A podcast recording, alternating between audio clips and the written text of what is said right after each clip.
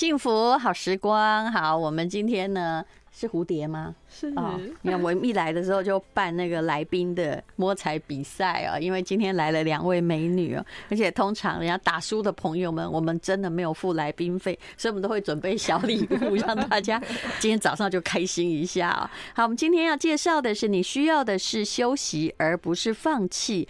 呃，这句话本身就是很好的安慰哦，是有两位哦，他们也有一个，这是你们有个 podcast 叫“哇塞心理学”嘛。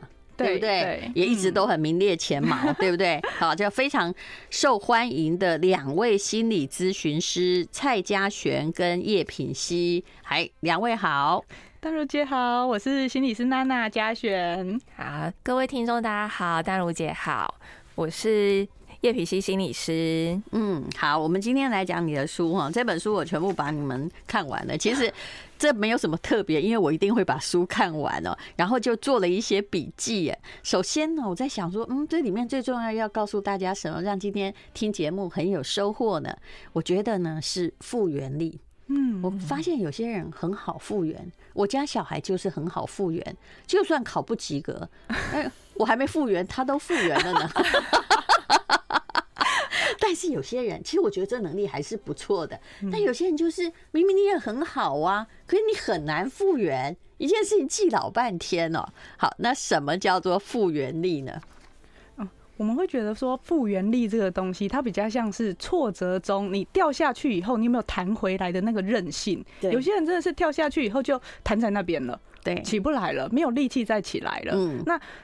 会想要讲这个，其实就是 resilience 这个概念，其实是正向心理学这几年非常流行的概念。是我的老师是那个北京清华大学的彭凯平嘛，所以我他也是在大陆努力的倡导正向积极心理学。所以呢，我是觉得说，无论如何，你只要一听。正向心理学概念，你状况再差，你至少会得到短暂的平静，对不对？嗯，往往坏的地方看有啥好处？所以有时候我们会在这个过程中，其实他很常讲到的就是刚刚说的成长型的心态，growth mindset。对对，如果我们掉下去了，我们能够看到，其实我还是有机会一步一步慢慢站起来的这个过程。因为固定型的，就是我我就固定在这边了，我没有办法透过后天的努力跟学习有一些进展。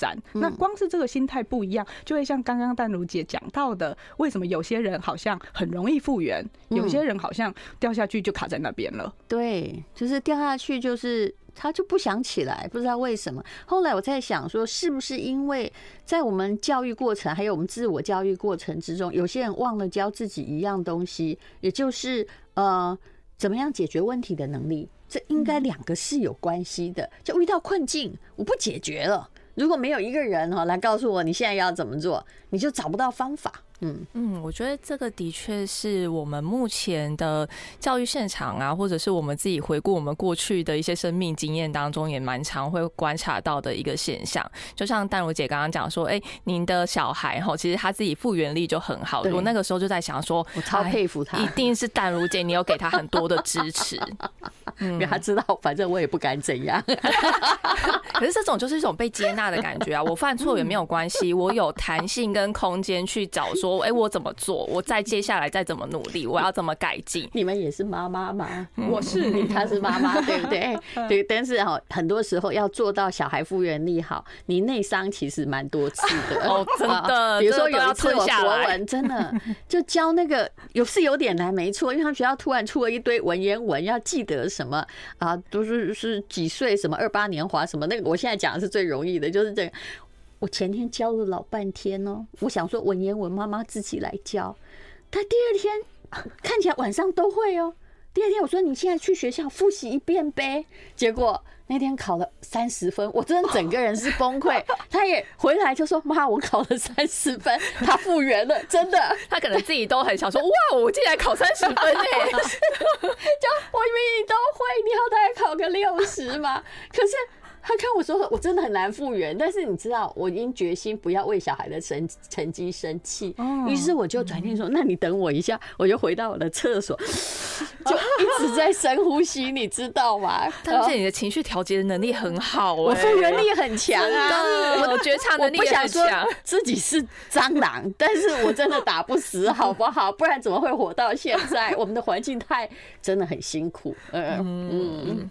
对啊，可是我觉得就是这样子的照顾者的一个给予的环境底下，那你的小孩是拥有这种，哎，我犯错也没有关系，我真的遇到逆境也没有关系，对，我就有那个能力，而且我知道我身边的人是支持的，所以我可以再弹回来。但是问题是，他并没有觉得三十分有什么不好。好，我们来谈谈一般人的复原力好了。我常常看到就是说。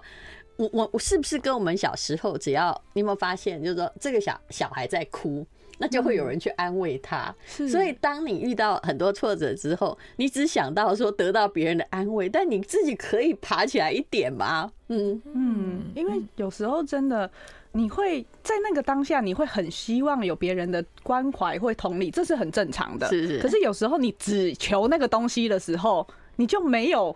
找到那个问题解决的方法了。是，你说的很对。就为什么有些人就要被关怀一辈子？可是当他，我不是一个很有耐性的人。当他，比如三年前提起他挫折，我会说好好好，然后两年前我再提一次，好好。到后来我就再也不要出现在他面前，因为我知道他还没好。嗯，所以其实我们会说，如果你今天想要找人关怀你、抒发情绪的话，一开始可能讲一两次，你会觉得说，哦，情绪有好一点点。可是讲到第二次、第三次、第四次，它就变成一个抱怨了，因为在这个交流的过程中，就没有没有就没解决。对。I like 好，我们今天请到的是两位哦，这你们在两个不同的心理治疗所，哎和好心理治疗所的蔡嘉璇，还有宽心心理治疗所的叶品熙，那么两位就合作了一个叫“哇塞心理学”的 podcast 的，对不对？每天都在跟你讲心理学的问题。刚刚嗯，嘉璇讲到了。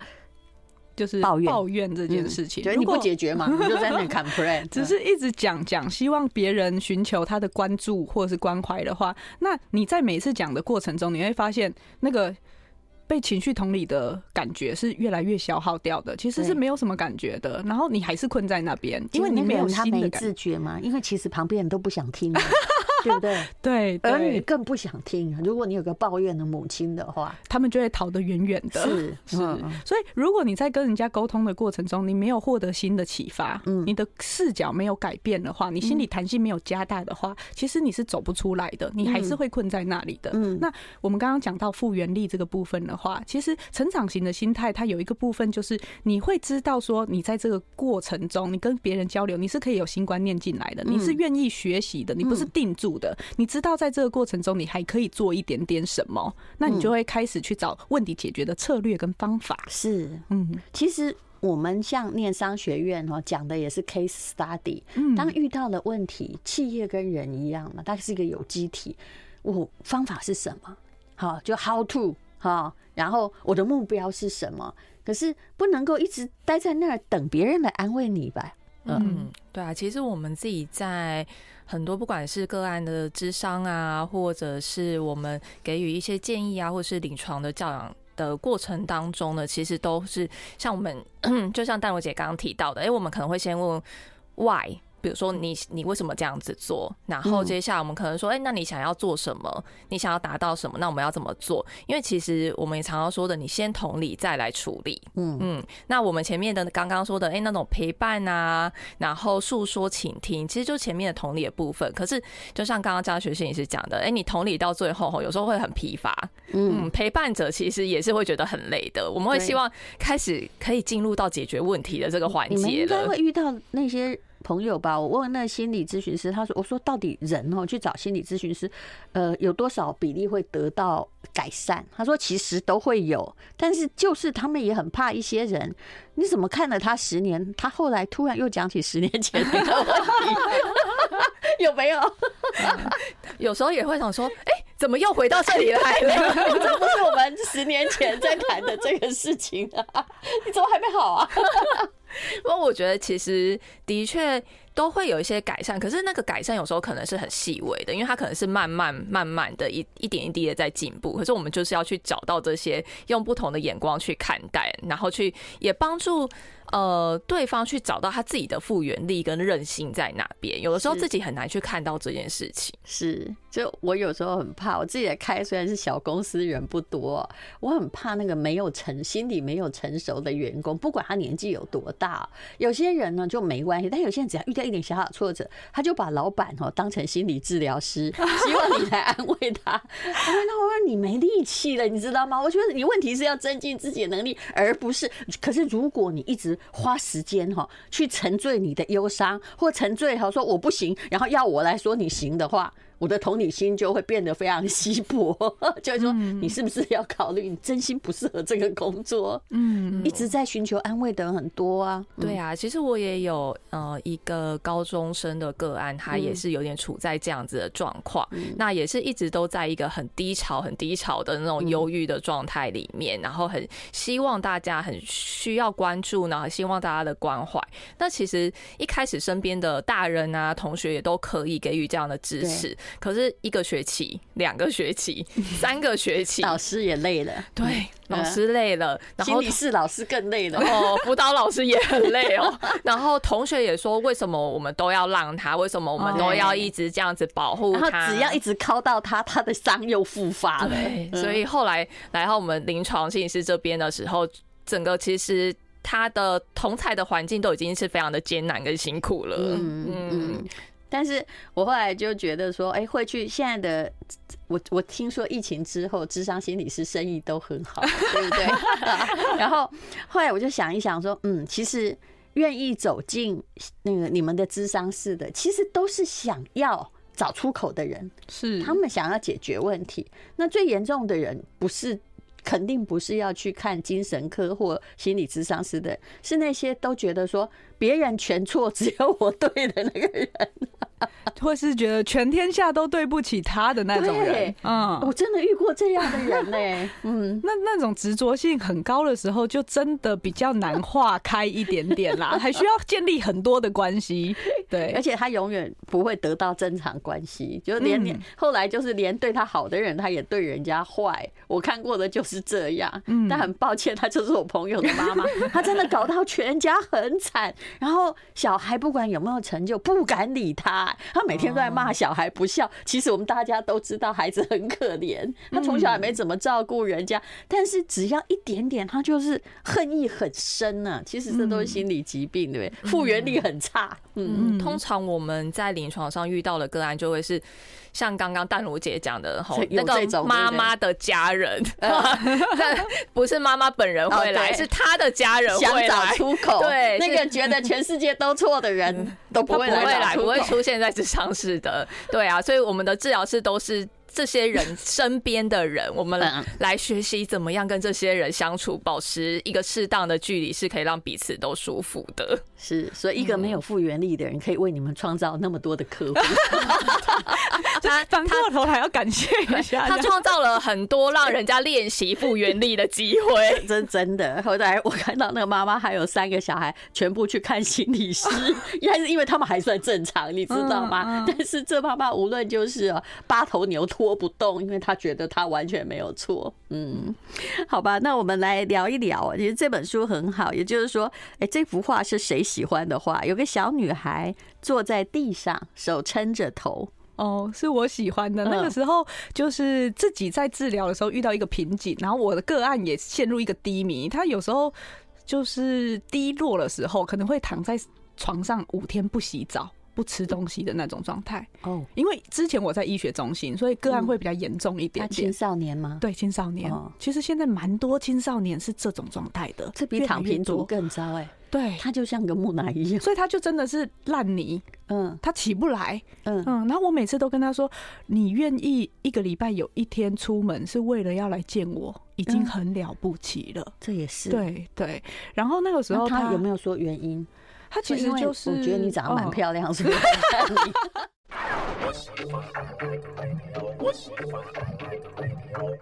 幸福好时光，我们今天请到的是蔡佳璇，还有叶品熙来讲。你需要的是休息，而不是放弃。好，刚刚讲到了一个故事，遇到一位完全躺平青少年，但还愿意来看你。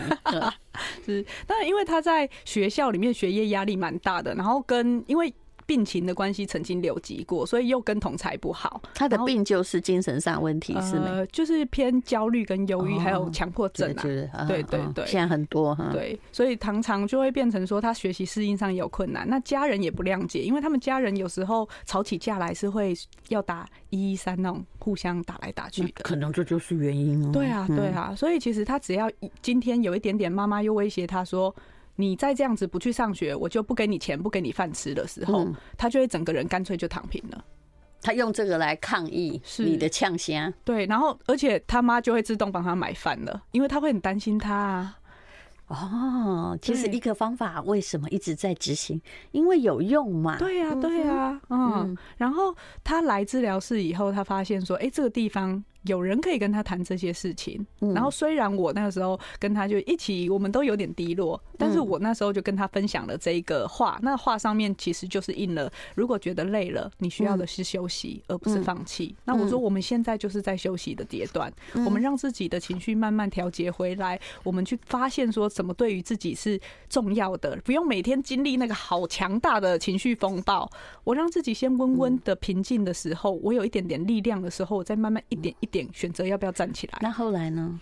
后来其实他就是慢慢的有比较好了。虽然他没有回去上课，可是他决定要出国。嗯嗯，其实我觉得他会好，你知道吗？嗯，他的问题就是在他那个情绪很大的家庭啊。对，他完全产生的就是情绪的对抗啊。你们这么激动，那我就让你们平和一点。是，嗯，所以后来我就。他就出国了。那出国前，我就把那个印成明信片送给他，然后带让他就带着出国。其实他在国外的交换学生的过程中，他也一直拿着那个是他支持的力量。所以我觉得看到那个，你就会提醒自己适当的休息。嗯，他只是游学吧？要是我，我真的觉得他的确应该去校。直接到学校住宿，不要住在家庭。对，有时候好很多。我常常看到那种问题家庭我，他爸妈气得要死。我说，我常常会这个建议说，你可要不要让他去做住宿学校哈？反而大家休息一下好吗？哈。可是爸妈有时候会觉得说，这样我就不负责任。我说我你这责任负下去可能很糟，因为我不是心理师，所以我常常直接一刀，就是去跟人家讲说，哎，你不要这样下去，那我们只好采取比较狠的做法。嗯，刚刚淡如姐讲到很重要的就是。你为他负责，可是你有办法为他负一辈子的责任吗？其实你为他负责，你就帮他。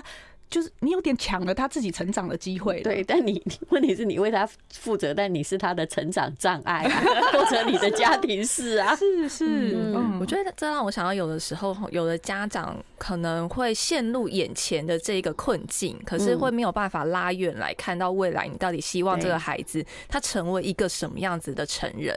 那你一直要帮他做这件事情，一直要帮他负责，那他未来他到底要怎么学会为自己负责？还有我的，我觉得很多。当家长要看破的那件事情，你们这里面也有讲到，就是很多家长就站在自我本位主义，心想说：“哎呦，如果我假设刚刚让我让你去住宿，我让你别人会觉得我不负责任，对不对？”其实你并没有为孩子想，嗯，因为你创造的环境并不好。呃，是这个孩子有各式各样的问题，也许就是说，呃，你你如果站在他本位想，你才会看清楚那个事实，而不是一直只是在看说我有没有执行到我的责任。呃，对啊，有的时候家长会陷入自己身为家长这个角色的焦虑里面，然后就觉得好像应该要面面俱到啊，要嘘寒问暖啊，要做给别人看，对，要不然别人会觉得我就是个不负责任的家长啊。其实这些焦虑全部一层一层绑在自己跟孩子身上，然后好像全部，我有一个个案也是，他跟他的孩子他都要绑在一起，那孩子其实是非常痛苦的。是，就是说有些时候他已经大到他想要自己用翅膀飞翔，没想到呢，哎，你还跟他牵一个线在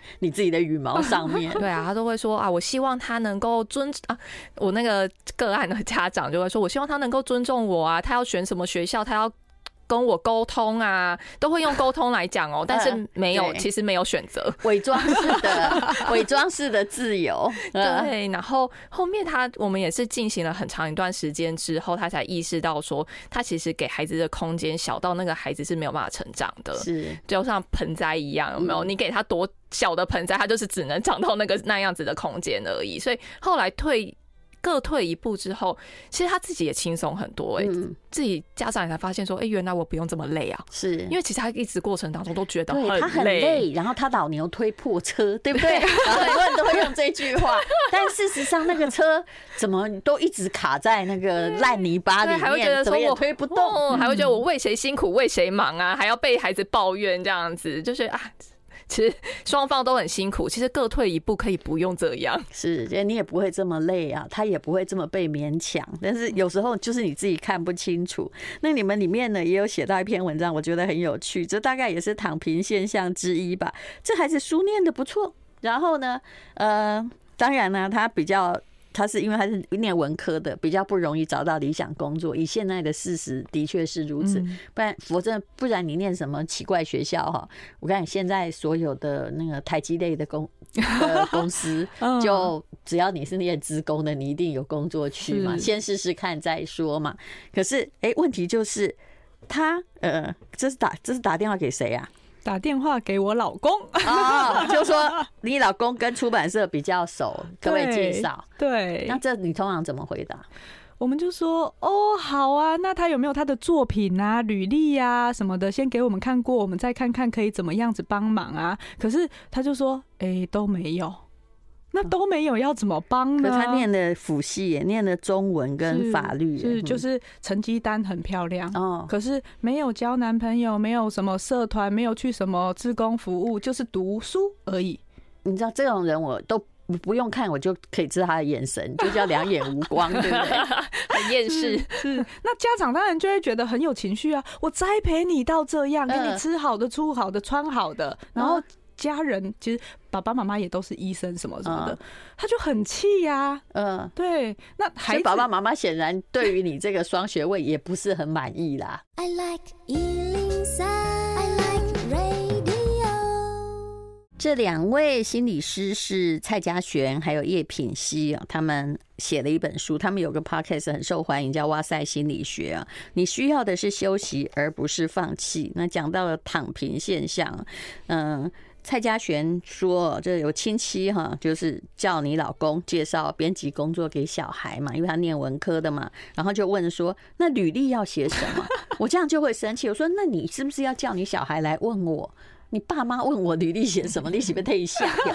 是啊，而且他应该要有自主学习的能力，至少自己去查一下吧。网络上那么多范本之类的，嗯，对啊，嗯。然后那个时候跟他说，哎，不然他有没有作品集？因为自媒体的时代，其实很多人会写文章、拍照。你有 FB，或者是你本来就有几万人，你好找工作，因为这别人觉得你可利用嘛，就这样。对，所以如果你今天是有一个什么作品在自己身上的话，其实你。就可能本来有累积了，嗯，那人家就会有机会看到你呀。你今天不用爸爸妈妈打电话来跟我说，哎，可不可以帮他介绍一个工作？对，然后后来你这个最有趣的，这就是后来找到唯一道路是，那你就去爸妈又开始下指导棋了，你就去考公职呗，因为那个是被选择的嘛。对，对啊，对啊，所以你会发现好多人在准备考公职，有些人或许他是真的。心有所向，想要做这个工作，但很多人其实是被动的，觉得他家里让我考，然后我考上就做，考不上呢也不是我错，我就不用选择。嗯嗯嗯，除了考公职，还有一个常见的就是继续念书。嗯，现在比较容易，因为以前很难考，要继续念，你要看，你要现在不用啊，现在台大的博士的比这个。比比学士好考，对啊，像我有个个案也是，他现他也就从高中考大学的时候填上了一个科系，也是都不错的科系，也都不错的学校，因为其实嗯，他的脑袋其实不错，然后呢，哎，也是顶大，然后。呃，出来也是什么什么师什么什么师的那种科系，可是他其实不喜欢，嗯嗯，然后念着念着就觉得越来越讨厌，可是又不知道要干嘛，嗯，他就继续念了，嗯，然后念到大四毕业。不知道要干嘛，嗯，就继续念研究所，然后现在硕论写不出来，然后一直的不断的办休学，然后他现在已经展延到明年应该是最后一年，不能再展延了。然后家长也没有跟他说，那你不然就去，其实。只要你念完两年硕士，后来就没有课啊。我们大家都拼了命在工作赚钱谋生，家长也没有给他压力。对，家长也说：“那你不喜欢，那你看你想做什么嘛？我们也支持你啊，要转学就转啊，要转系就转啊。”可是孩子他从小到大就是我不知道要干嘛，我从小到大就是念书而已啊，就是学校给我什么书，而且这就家长啊，家长就跟他说：“你就念书就好了，其他都不用管。”然后最后就变成这样。他说：“我从小到大也没做过什么决定啊，现在你突然要我决定我未来要做什么，我真的不知道。哎、嗯欸，你有没有觉得我其实是非常赞成哦？就是爸妈不应该帮小孩找任何工作，是你就自以为你有人脉和背景。我被问的事情很就常常很奇怪，比如说，比如说好那个你在中广可不可以找工作？我说哎、欸，我也是雇员，这就不是我开的，你知道？就是就我觉得如果你有本领，你就自己来，人家正常的状况应征。而且我的。听起来有点残酷，但我一直认为我是对的。比如说我弟的小孩，他也是某大毕业了，但号称国立大学，但现在就是什么都是国立大学啊。然后呢，这个毕业之后，他本来就是还蛮会跳什么街舞什么。他在还没毕业的时候啊，他爸爸就我弟就来问我说：“你有没有这个呃，这个呃，就是可以让他进演艺圈啊？”然后我说：“哈。”不好意思，这个行二十年，但我是属于不唱歌不跳舞的，而且演艺圈正在没落。我是觉得，如果有本领，他就会被发现，他自己去参加那些比赛呀，对不对？你就不要靠我的任何力量，何况我不太有力量哈。然后呢，后来那个毕又毕业之后呢，就是呃，他来问我看我，不弟看我一些小公司，他爸妈就是就来问我说，那那个。姑姑可不可以让他进公司？我说齁，你小孩我有观察过，他做事不细心，那跟我无法互补，所以呢，你叫他自己去找工作。结果我那个侄子啊，他相当感谢我，哎，他就看着我说，因为其实他有他要做的事，他就说齁，跟你讲，他们跟跟我讲过很多次，叫我去依靠姑姑，我真的不要啊，我也不想做你你要做的事情。后来他在卖机车，你知道吗？但我一直跟。他们大人讲说，这很好，因为这是这小孩想要做饭时候，他自己去撞啊，你就让他去卖机车好了。那可是你来跟我做，我们两个哈，你知道现在姐弟哈能够过了中年，友情还。感情还这么好很难，那万一为了你儿子我破口大骂一下哈，那我们感情可能就不好了。嗯，其实孩子自己有办法看到自己要做什么，其实不应该去请托的。如果他有本领，他自己会找到。而且因为一直有请托，他就不会自己主动开始去想这件事情。他会做不好，他会说我爸强迫我来，嗯，做的不甘愿啊。是啊，嗯，所以如果你有机会在一个。困境当中看到别的选择，你为你自己的选择来开始负责的时候，这个东西你才会是自己的，你不会是不得不不甘愿的。所以，我们刚刚讲到的，其实除了复原力，还有一种选择权。为什么有些人选择权那么的欠缺？我相信两位都是相当有选择权。虽然刚开始可能念大学也不知道自己要干嘛，因为后来先知道自己不要干嘛，后来比如说你就去选择说，我念心理系，我很适合。对不对？我们都是撞来撞去，然后不断的在被选择跟选择之间，终于找到选择。这个能力很难吗？